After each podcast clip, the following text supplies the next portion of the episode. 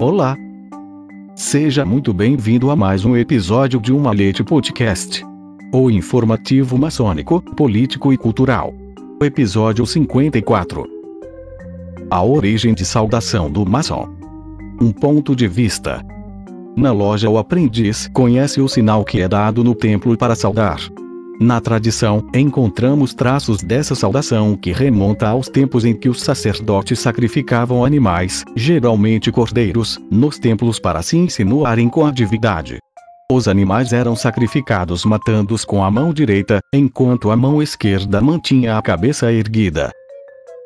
Com a chegada do cristianismo, o sacrifício deixou de ser externo para ser internalizado.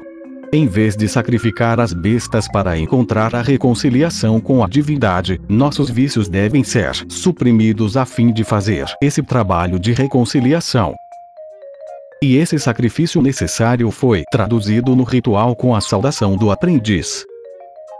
Portanto, o sinal da garganta representa a intenção de separar o aspecto lógico do emocional e passional. Ao realizá-lo, o maçom está informando aos outros e a si mesmo que é sua personalidade sagrada que está presente, com uma clara diferenciação entre o que ele pensa e o que sente.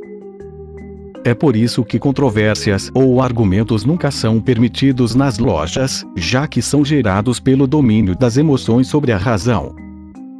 Ao trabalhar no templo, cada membro alimenta seus irmãos com sua opinião para enriquecê-lo e ninguém pretende convencer seu vizinho com seus argumentos, pois ninguém se acha melhor que os outros.